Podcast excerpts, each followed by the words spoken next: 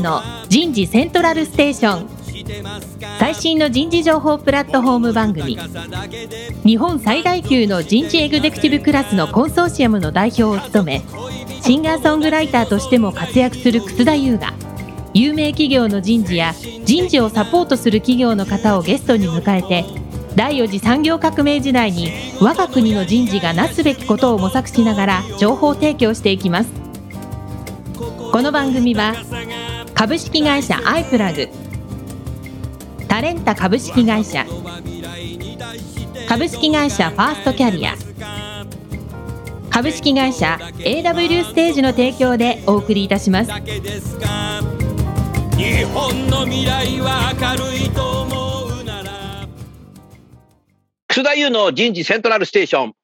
最新の人事情報プラットフォーム番組、パーソナリティの楠田優です。えー、皆さん、こんにちは。なかなかなかなかコロナがね、収束しませんね。先が見えない。ブーカの時代で先が見えないと言いながら、コロナの時代も、ほんと先が見えなくなってしまいましたけど、皆さんいかがお過ごしでしょうか。今日はですね、朝早く起きてですね、ちょっと天気が良かったので散歩したんですけども、意外にもなんかマスクしてない人が結構増えちゃったなというので、なんかもうワクチン打つとみんなマスクしなくていいと思って歩いてる人がいるのかなと思って、ちょっと怖かったですね。それかなんかあの歩いてる人で電話がかかってくるとマスク取って電話してる人がいるので、マスクしたまま電話するっていうことはあまりしないんだなっていうのと、鼻出してマスクしてる人は結構いるんですけど、鼻で呼吸しないでくださいって言いたくなるんですけど、もっとひどいのはなんか顎にマスクつけて歩いてる人いるんですけど、顎で呼吸してんのかな、この人とかと思うんですけど、なんか国民はいろんな人がいるなと思いながら、東京は相変わらず5000人以上の方がね、感染されてるけど、まあ今言ったような人たちが 感染してんじゃないかなと思って、私はあの電車乗るときはですね、マスク2枚して、二重マスクをしてですね、えー乗っています。それはあのマスクしてない人の分まで僕もつけちゃおうということでですね、電車の中は冷房が効いてるので、二重マスクでもいいなと思ってますけど、外ではとてもじゃないけど、マスク二重マスクではできないなということでですね、もうこっから先は自分との戦いだな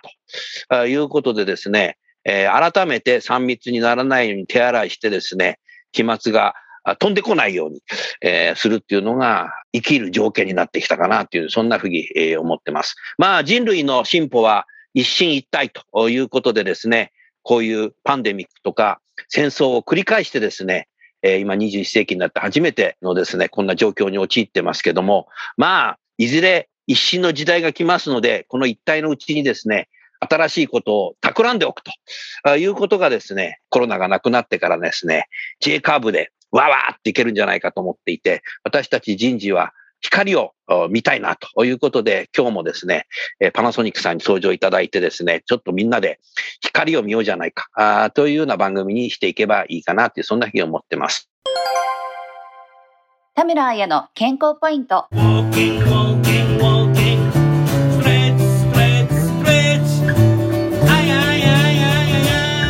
疲れやすさを招く動かない生活。在宅勤務や外出自粛で歩かなくなると、活動量が大幅に減り、筋肉量が低下します。加齢に伴い筋肉は4、50代から急激に低下しますが、さらに動かない生活が拍車をかけます。筋肉量が低下すると、少し動くだけでもすぐに疲れ、体力の衰えを感じます。動くと疲れるので、動く意欲が低下し、筋肉はさらに落ちる負のループをたどります。動かない生活が結果として疲れやすい体を作ってしまうのです。日頃から活動量を上げることを意識していきたいですね。疲れやすさを招く動かない生活。さあ、それでは今日のテーマは、パナソニックにおける People Analytics の取り組みになります。早速ゲストの方をご紹介いたしましょう。パナソニック株式会社リクルートキャリアクリエイトセンター企画部戦略企画課課長の坂本隆さんです。坂本さん、今日はどうぞよろしくお願いします。よろしくお願いいたします。坂本です。続きまして、株式会社ファーストキャリア代表取締役社長の瀬戸口渉さんです。瀬戸口さん、どうぞよろしくお願いします。よろしくお願いします。同じく株式会社ファーストキャリア営業本部西日本支社マネージャーの河野祐介さんです。河野さん、どうぞよろしくお願いします。よろしくお願いいたします。さあ、もうこのオンラインでね、番組を収録するようになってからですね、もう関西にいようが、仙台にいようがですね、東京にいようが、家にいようが、どっからでもこう番組が収録できるということで、この人事セントラルステーションももう70回以上配信してきてますけども、延べリスナーが、なんとなんとなんと45万人ということでですね、なんかすごい、えーことになったなと思いますけど、瀬戸口さん、うん最初は、はい始まった時こんななると思わなかったね。そうですよね。いやー、本当にすごいことだと思います。びっくりしますよね。もういろんなところでこうオンラインのセミナーやって、参加者の方と初めましてって言うと、初めましてじゃないんですとかって何かって、いつもラジオ聞いてるんで、みたいな。今日は本物に会えるんで嬉しいですとかつって。いや、本物に会えるとかつって、俺のパチモノが出てんのかなみたいな。に思う時があるんですけども、すごいリスナーがあ多くなってるということで、在宅勤務なので結構家で聞いてくれてますよね。うん、そうですよね。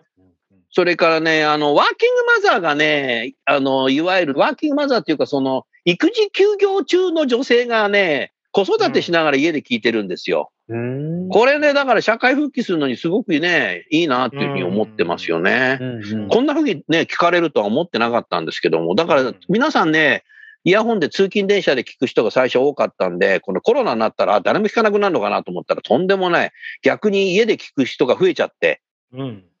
ありがたいことだなって、そんなふうに思ってます。さあ、今日はパナソニックにおけるピープルアナリティクスの取り組みということで、早速ですけど、坂本さん、このパナソニックさんで人事で、アナリティクス、ピープルアナリティクスをやろうというスタートしたのはいつ頃からなんですか？はい。あの、我々 People Analytics という組織をですね、パナソニックの中に立ち上げたのは、2020年、去年の7月からになります。コロナ禍の中で立ち上げたんだね。そうですね。あの、うん前身の舞台として、まあ、データの取り扱いとかをやってる部分はあったんですけれども、まあ、正式にその People Analytics 名実ともにということで、組織を立ち上げたのが2020年7月、まさにコロナ禍でしたね。なるほどね。はい。うん。これは思いは何がきっかけでやろうというふうになったんですか？そうですね。あの、先ほどご紹介いただきましたけれども、我々リクルートキャリアクリエイトセンターというのはですね、あのパナソニックの本社にあります、まあ、採用をまあメインとした組織となっております。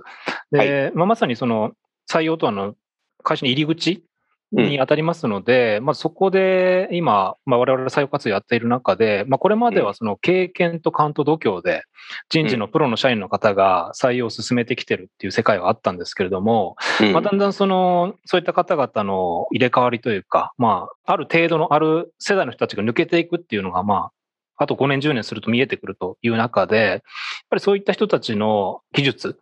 に頼りすぎるのではなくて、やはり採用力の高位平準化を保っていくためにはデータの活用が重要だろうということで、うんうん採用の切り口でデータ活用、ピープルアナリティクスを始めようということで立ち上げたということですね。素晴らしいですね。しかしでも、キャリアクリエイトセンターってなってるので、入った後のこともできそうですね。あ、まさにおっしゃる通りですね。あの、採用だけではなくてですね、社内にいる方々の次のキャリアの支援ですとか、社内におけるキャリア開発の支援というのも我々うん担当しております。と採用が前工程で、入社されてからが後工程で、、はいいわゆる長期的に、はい。その定点観測もしながら、はい。データでいろんなことを、個人個人の社員の方をこう見てね、いくっていうことですよねお。っしゃる通りですね。あの、我々の、まあ、一貫したプロセスの中で、これまではこう、ぶつ切りに、まあ、いろんなプロセスが存在していたんですけれども、ぶつ切り？はい。やはりその採用は採用。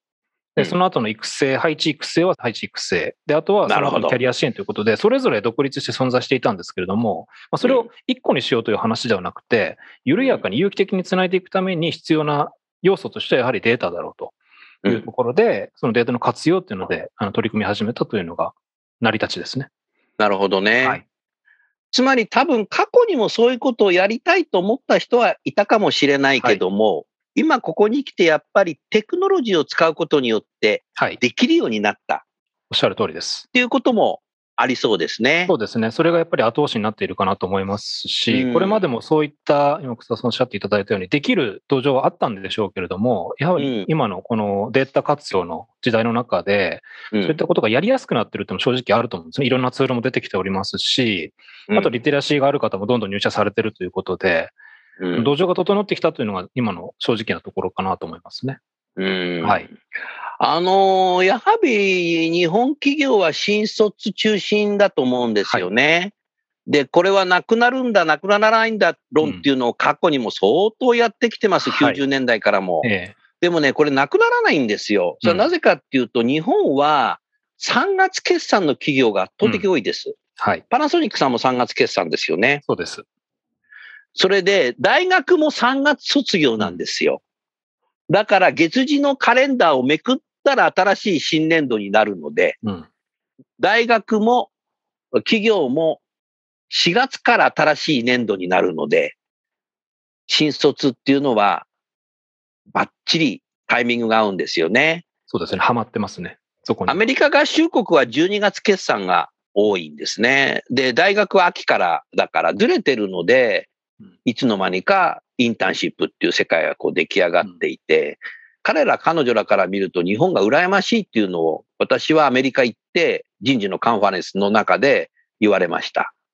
で、えーもう一方ですね、この4月1日って何が行われるかっていうとね、日本列島ね、全体的に桜が満開になるんですよ。うん卒業式のあたりから入社式のあたりが。だからね、新卒採用がね、なくなるのはね、その、決算と大学がどうのこうのっていうのと、もう一つやっぱりね、桜がね、毎月咲くぐらいにならないとね、崩壊しないんじゃないかなと僕は思っていて、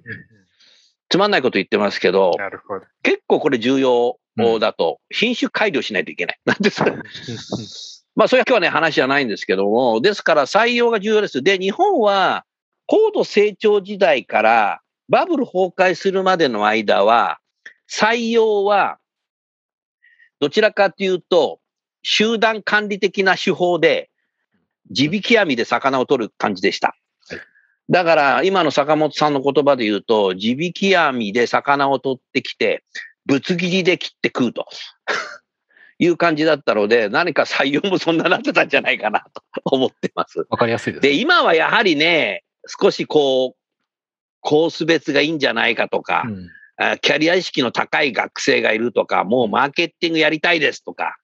え何年経てば管理職になれるんですかとか、管理職になりたくないですね、みたいなうん人もこう増えてきちゃう中で、地引き網で取ってくるだけじゃなくて、もうマグロの一本釣りじゃないけど、うん。やっぱりパーソナライズした採用の手法っていうのも作っていかなきゃいけない。はい。で、それぞれが価値観も多様化してるので、はい。そういう人たちっていうのはどういう状態なんだろうっていうこと自体も、やっぱりなんかこうデータで取って分析しながら見ていくっていうのがしていかなきゃいけないんじゃないかなって、そんなふうに今坂本さんの話を聞いてて思いましたね。おっしゃる通りですね。うんあの、我々採用のみで終えるのではなくて、その後もしっかり見ていこうとしている理由が一つありまして、はい我々のその採用活動の効果測定をしないといけないと思っているんですね。おおいいですね。毎年盲目的に人を取り続けるというのではなくて、その我々の活動自体が本当に質の高いものなのか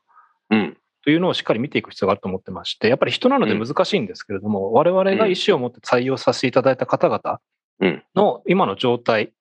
まあ、マッチングの状態も含めてもそうですし、モチベーションの状態含めてもそうですし、そういうのをしっかり見ていくことで、あ、我々の採用のやり方が正しいんだな、あ、ここはやっぱりまずそうだなといったところをうん効果測定をして、採用プロセスに還流していくというのが我々の今の立ち位置、目指しているところなんですよね。なるほど。ありがとうございます。そうするともう少し坂本さんに話を聞きたいですけども、話せる範囲で採用のところはどんなような形でこうデータとか収集してそれを分析しようとされてますか、はい。我々採用部門でのデータ収集という意味で言いますと、えー特にその採用の段階、応募いただいた段階から採用決定までのまあ、様々なデータ、えー取れております。それこそ適正検査もそうですし、エントリーシートのデータもそうです。うんで加えて、我々の面接をした時の面接員の評価もすべてデータとして残しておりますので、そこから、えーと、まずは入社になった方々、入社いただいた方々の一人一人のデータベースが出来上がっているという状況です。で、一方で入社した後のデータも、えー我々それこそ去年の7月の前、もうちょっと前からなんですけど取り始めておりまして、うん。従来ですと入った方々の年次評価ですね、評定というもので、1年の終わりにこの人、例えば5段階評価で5ですよ、4ですよ、3ですよっていうの見えていたんですけれども、うんその数字を見るだけでは、そのマッチングの度合いですとか、モチベーションの度合いってやっぱり見えなかったので、なるほど、なるほど。そういったものを見ていくという我々のまあ新たな取り組みを導入しまして、そこと,、えーと入社前のデータを付き合わせることによって、先ほど申し上げたその採用プロセスの効果測定っていうのを今やろうとしているという状況ですね。ああ、いいですね。はい。あとはやはり細かく考えていくと、はいその面接官の質のばらつきっていうのもはい多分あるだろうから、はいそこも見抜くこともできるかもしれませんおっねし。ゃる通りですね。やはりその中長期、時間がかかる取り組みではあるんですけれども、この方が取った方々、この方が目つけた方っていうのは、やはりポテンシャルで採用している部分はあるんですけれども、その方がパフォーマンスにつながってるかどうかっていうのは、一旦最初のその面接員の方々の見立てって非常に重要だなと思っていて、うん。ある面接員が取った方々の集団はすごく活躍している。そうでない方ももしかしたらいるかもしれないっていう、そのどういうプロセスで面接員が見たかというのも紐付けをすることによって、そこが関係できるんじゃないかなということで取り組んでいますね。うん、いいですね。さらにやはり配属先の本人と配属先の先輩とのなんか相性とか、はい。そういうのも価値観とかね、そういうものもやればやるほど奥深はいく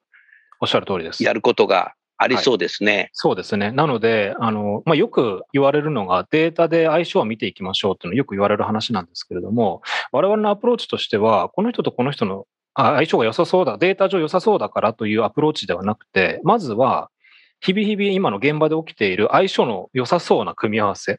良くなさそうな組み合わせっていうのは、まずはファクトから見に行こうとしてるんですね。で、うんその人たちの、じゃあデータはどうなんだっていうアプローチを取ろうとしているんですね。だからデータから見てどうっていう仮説を立てるのも大事なんですけれども、うん。まずは現場で起きているコミュニケーションの良し悪しを見てから、でその人たちのデータを見に行くっていうアプローチを取ろうとしています。なるほどな。はい。まあ、手法としてはマーケティング的な手法を人事で使うということかもしれませんね。そうですね。それに近いと思います。カスタマーエクスペリエンスがエンプロイエクスペリエンスに使うっていう。あまさに。で、しか、も採用から育成ということでは、カスタマージャーニーをエンプロイジャーニーにしていくっていうはい。ことであってはい。もう、ジャーニーっていう旅なので、はい。もう、あの、坂本さんは人事の旅行代理店と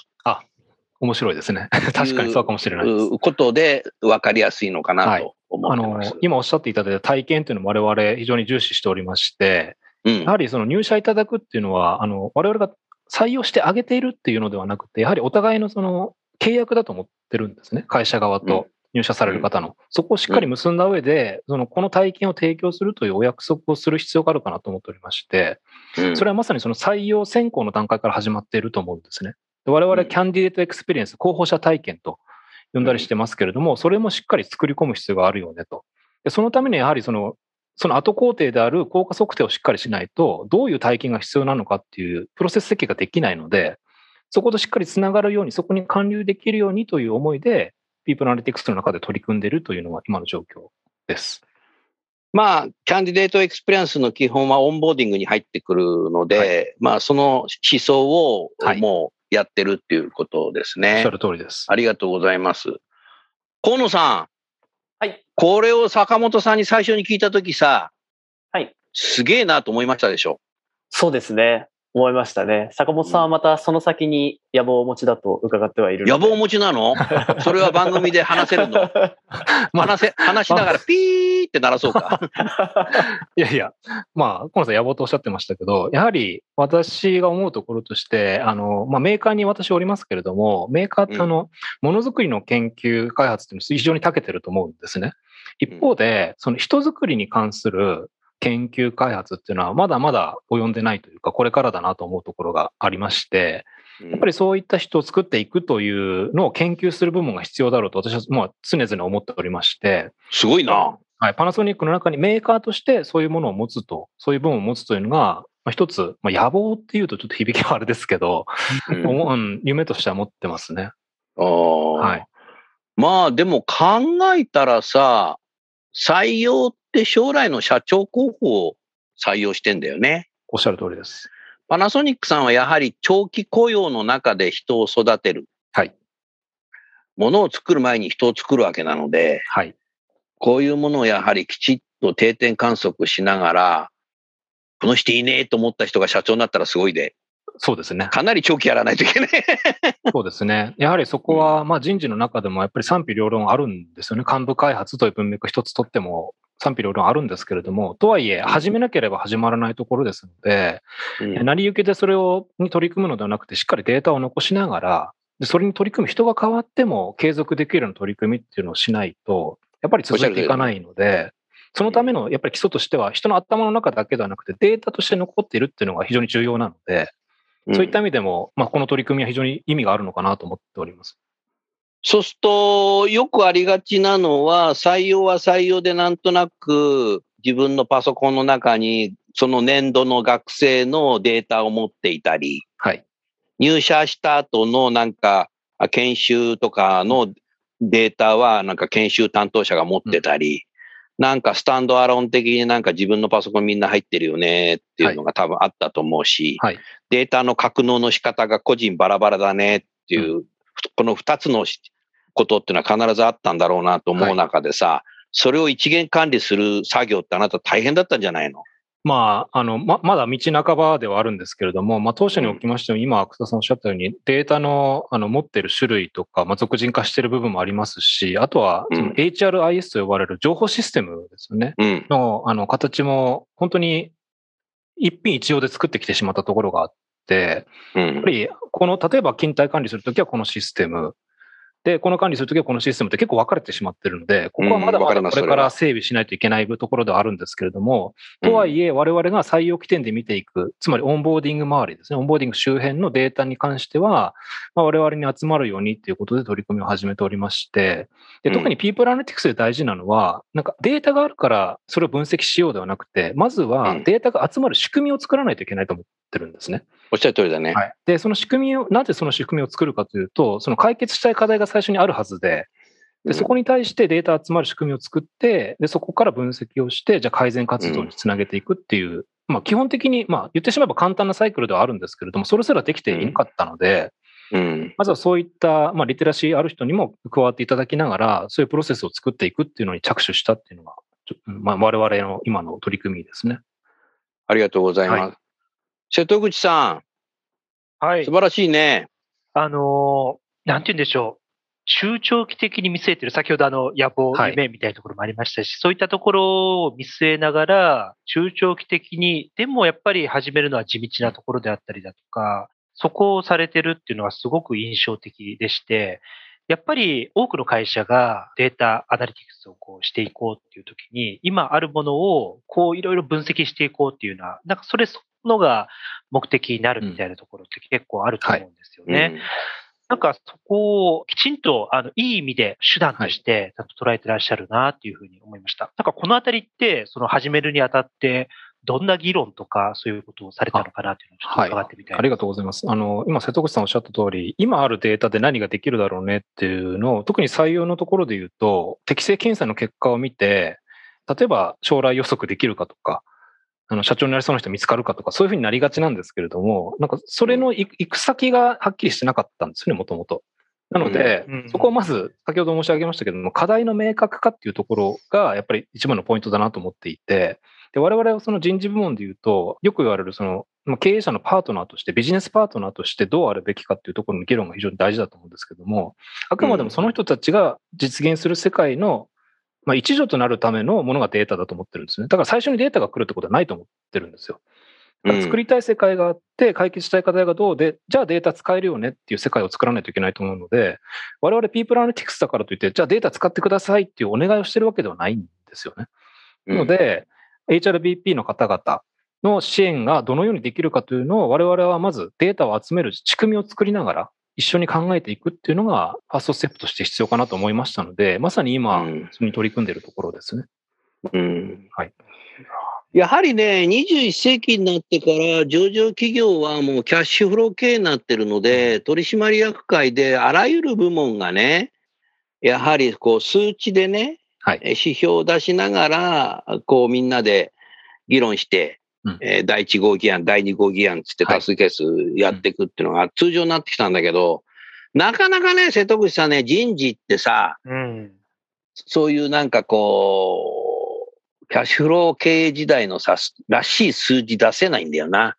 なんか選抜研修やったら、あの、アンケートで10点満点中9.5でしたとか、それ違うだろ、みたいな。そうですね、そうですうね。ん。うん。だやっぱ、だからそういうこと自体含めて、やっぱ人事もそういうものを、やっぱり、幹部に出していくというのも重要だし、HR ビジネスパートナーにもこう出しながら、HR ビジネスパートナーが、その部門の事業長となんかこう議論ができる、叩き台を出していくっていうのが重要かもしれないねおっ。しゃる通りですね。あの、我々特に経理部門で言うと、あの数字が今、あの、草さんおっしゃったように出てくると。で、例えば、社長からの要請で、今これどうなってるんだっけって聞かれたときに、経理はすぐ数字が出せるんですけど、人事がそれがないというのが、やっぱり今の時代に合ってないと思いますし、意思決定のスピードがやっぱり遅くなると。いうことで、うん我々はまあ目指したいなと思ってるのは、特にピープルアナリティクス周りで目指したいなと思ってるのは、例えば経理が、まあ社長なり役員なりの右腕だとしたら、我々人事はデータを持って左腕にならないといけないと思ってるんですね。うん。その数字を持つことによって、経理と対等に話す。話せる状態を作る。つまりそのうん CX を、例えば CEO、CFO、CHRO が横並びで議論ができる状態を我々は作って、データを用いて作っていけるだろうと考えておりまして、うんそこにつなげていきたいなと思ってますね。うんはい。少し2020年の7月から、この採用とか、いその配属、入社した後のこうデータをいろいろな切り口で取ってみると、はい。まあ、想定内の、やっぱりね、みたいな、そう思ってた通りだね、っていうのも出てくるだろうし、はい。あれ、こんなの出てきちゃったよって、想定外もなんか出ると思うんだけど、はい。なんか出てきましたか？そうですね。それで言うと、その入社後の、えーとオンボーディングのところのデータ取得というところに、えー昨年来力を入れておりまして、うん。えーまあ、我々の今の事例で言うと、これまでは年1回の、例えば就業アンケートというか、いうものを取っていたんですけど、そうではなくて、もう少し短期的に、まあ、モチベーションの上がり下がりも見ていきたいなという思いもありましたので、まあ、パルスサーベイですね。パルスサーベイを導入しまして、本人の状態、モチベーション状態ですとか、あの上司からの見立て、まあ、評価具合みたいなのも織り交ぜながら見ていくことが、まあ、できるようになったというのが今の現在の状態なんですね。なので、これまではもう、さ先ほど申し上げましたけども、採用しておしまいだったんですけれども、うん。やっとやっとその本人の立ち上がり状態というのが、あの、手に取るように見えるようになってきたとういうところで、で、うん。あの、採用とのつながりで申し上げますと、その、マッチングの度合いというのも、これで測れそうだというのが見えてきております。つまりう、ん上司からの見立てもよく、えーうん本人もモチベーション高く働いてるということは、一旦仮説が置けるかなと思ってまして、なるほど、なるほ4ど証。言切れると思ってるんですね。縦軸が上司からの見立て、横軸が本人のモチベーションということで、その4証言それぞれを分解していって、仮説を立てて、じゃあ採用の時その人ってどういう採用したんだっけ？どういう面接員が見たんだっけ？っていうところに先ほどの話のように持っていけると思っていて、うん非常にそこのつながりが見えてきたなっていうのは、この、まあ、約1年での取り組みの成果かなと思っています。これね、私の野望を一つね、お伝えしましょう。番組カットされないといいな。あのー多分ね、その上司と部下の関係だとか、まあ360サーベイでもいいけどね、こういろんなそういうデータを最終的には HRBP とそこの事業部長に公開するだけではなくて、マネージャーと部下にも公開する。うんえーそれを見ながらワンオワンをやる。うんうんという形にしながら、パルスサーベイも含めてどんどん変わっていくので、えー人は外発的な動機づけによってモチベーションの問題だとか、だからそういう状態でワンオワンをやっていくっていう感じになるといいかもしれないね。そうですね。ただね、それはね、第一次ステップなんですよ。ええ。僕は何かっていうと、すべての社員にうんそれを公開する。うん。あいつはどの程度モチベーションが高いのかとか、うん。あー彼はどういう人とだとうまくいくのかとか、うん。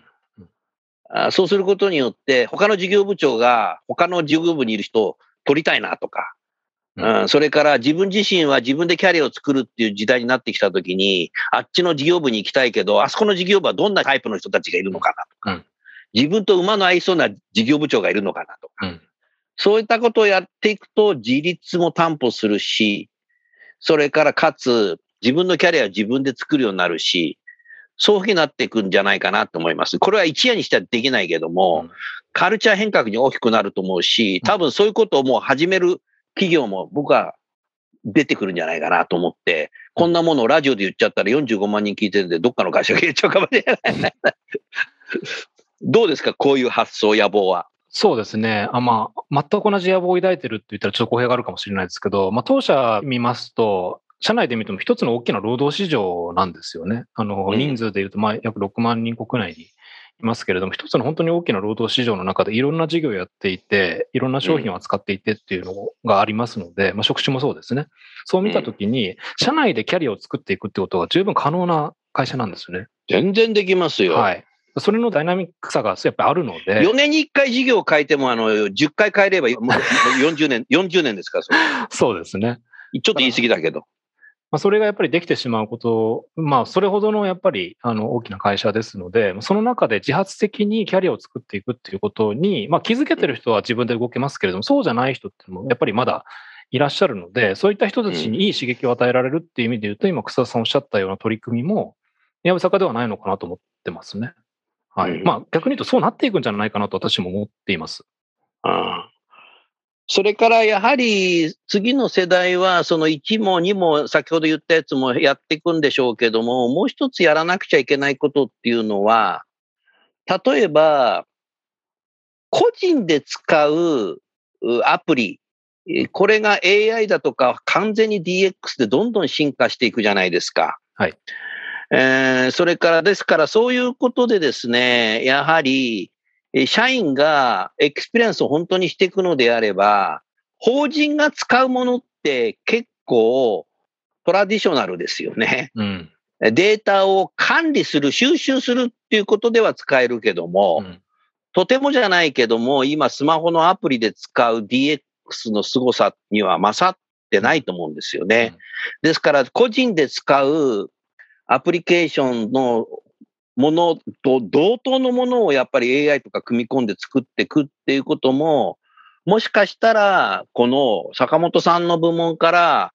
始めていくっていうのが、これからの6万人に対してのサポートなんじゃないかなと思ってますよね。そうかもしれないですね。例えばね、僕はもう、ウーバーイーツの常連で、もうなんか300回以上注文してるんですけど、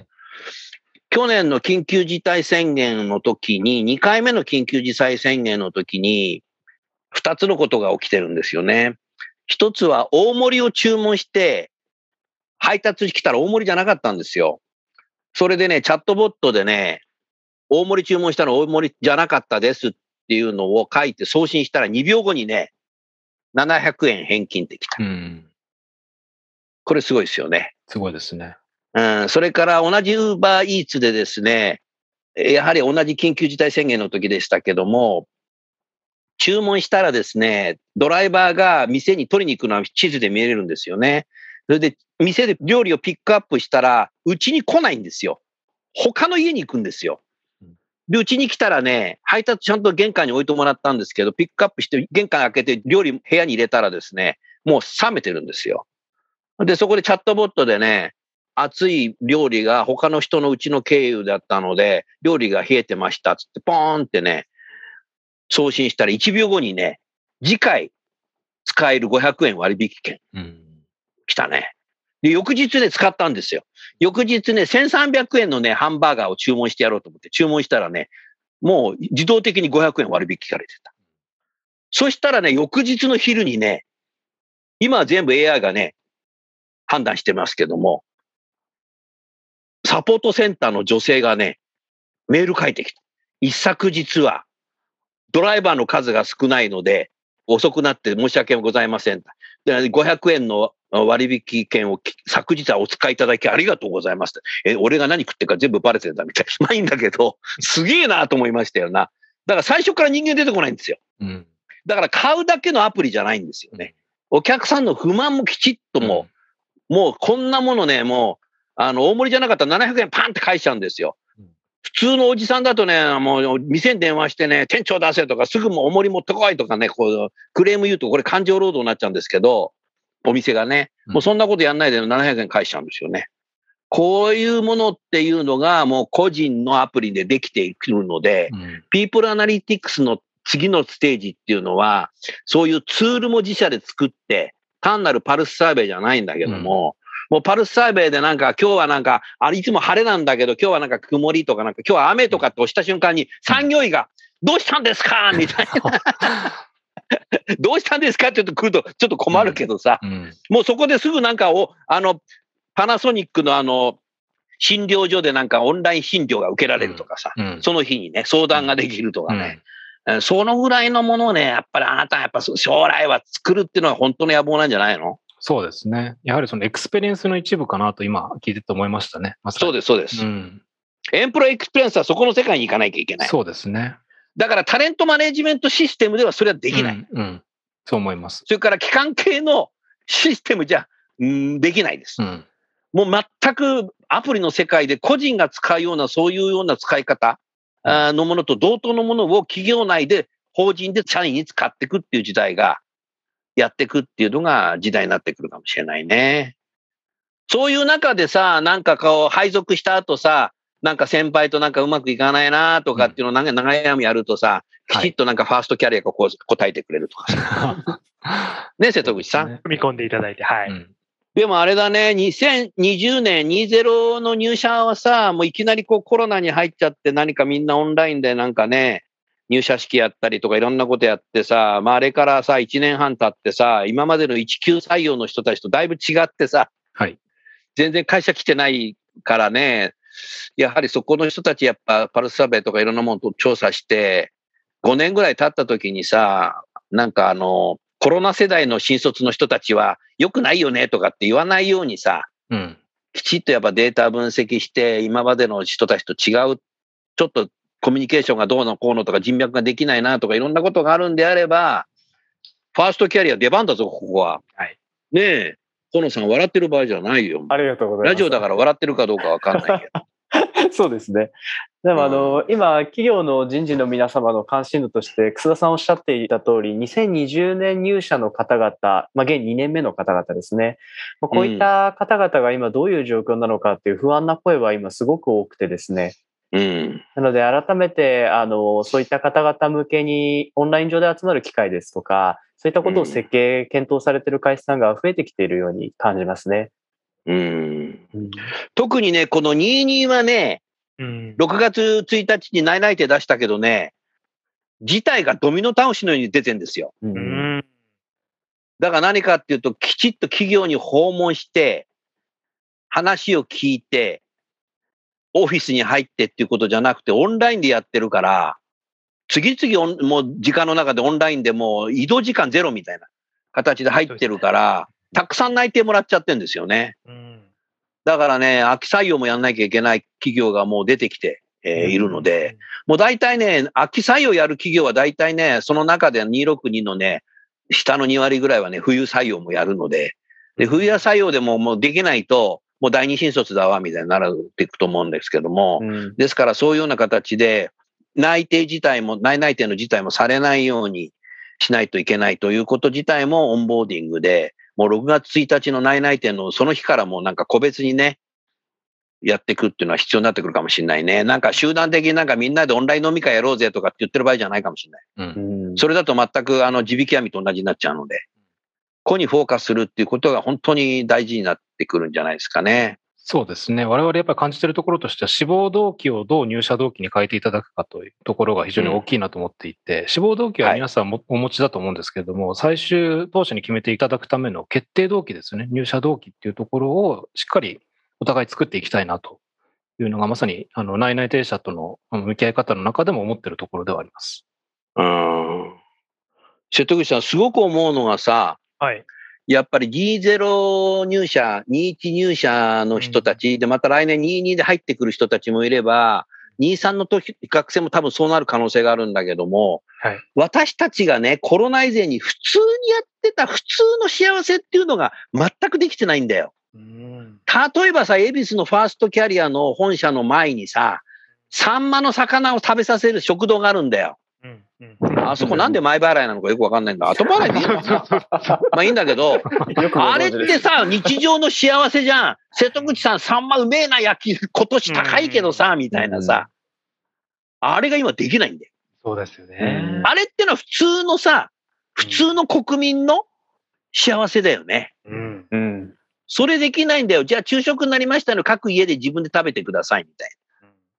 な。オンラインだとそれしか言えねえもんな。ねえ、そこでなんかあの、各自に3番が配達されてきたらすごいけどさ、それできないもんな。だから普通の幸せをね、この20以降の人たちどういうふうに与えるかっていうのがね、うん。これもちょっとデータ分析してほしいね。そうですね。やっぱりその人たちのマインドだったりとか、モチベーションの源泉っていうのはどこにあるのかっていうのをしっかり向き合っていく必要があると思うので、まあ、データで取れる範囲っていうのは限定的ではあるかもしれないですけれども、とはいえ、その中でどう活用していくかっていうのは、まあ、大きな課題というか、テーマかなと思ってますね。ありがとうございました。それではですね、時間になりましたので、この後、私のオリジナル曲をですね、リスナーの方には聴いていただいて、最後にパナソニックさんとファーストキャリアさんからリスナーの皆さんにメッセージを添えて終わりたいと思います。楠田優のヒューマンリソースミュージック。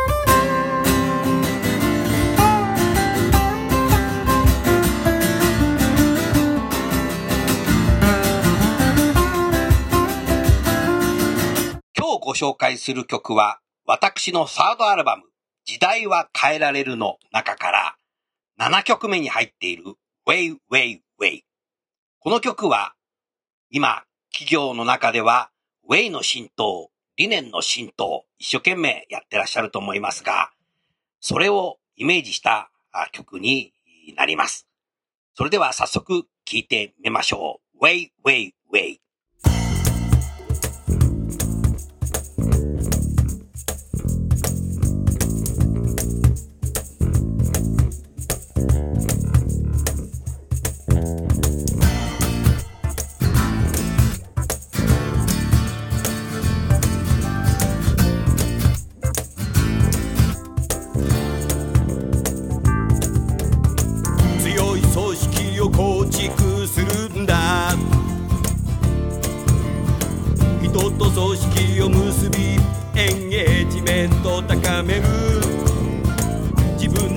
葉に置き換えて理解していますか？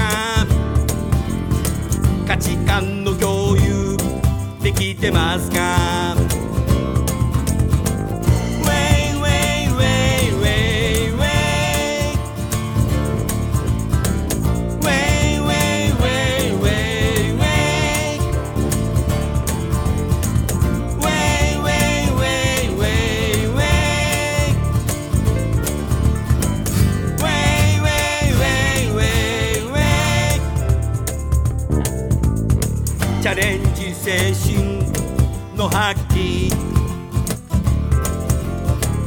客満足の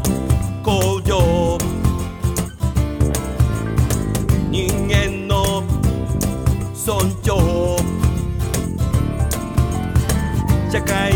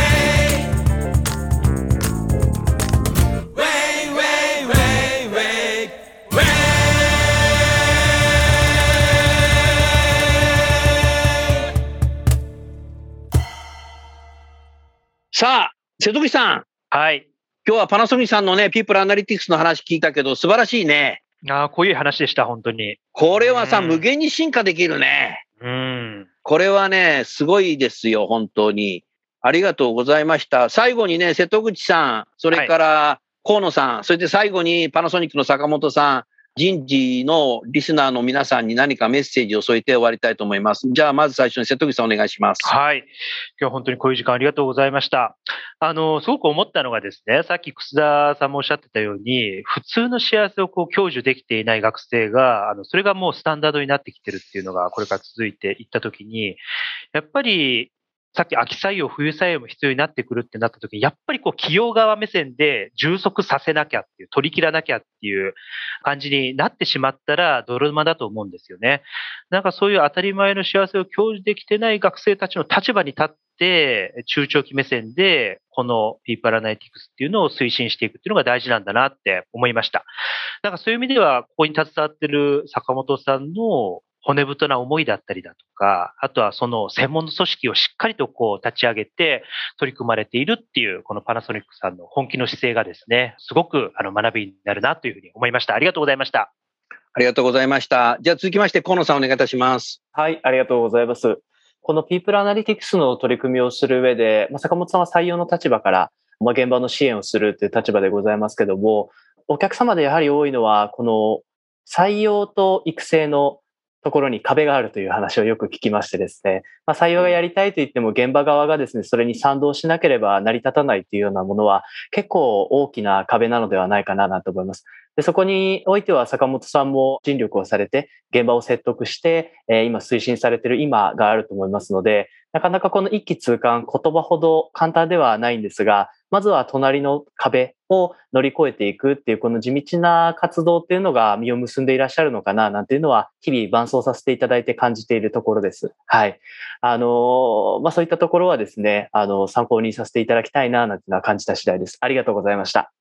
ありがとうございました。それでは最後にパナソニックの坂本さんお願いいたします。はいえっ、と、この度は貴重な機会いただきまして誠にありがとうございます。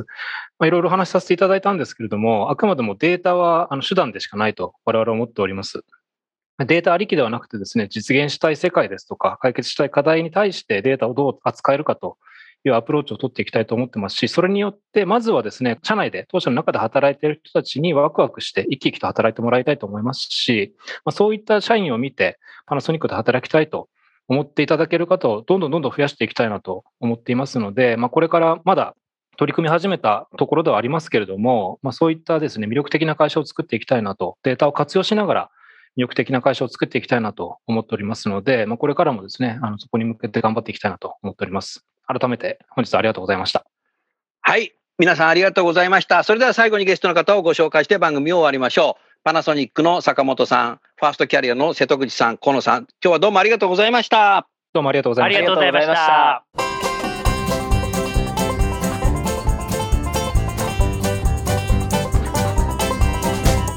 た。今日の番組はいかがでしたか？楠田優のサードアルバムの中から「輝け飛び出せグローバル人材」とともにお別れです。この番組は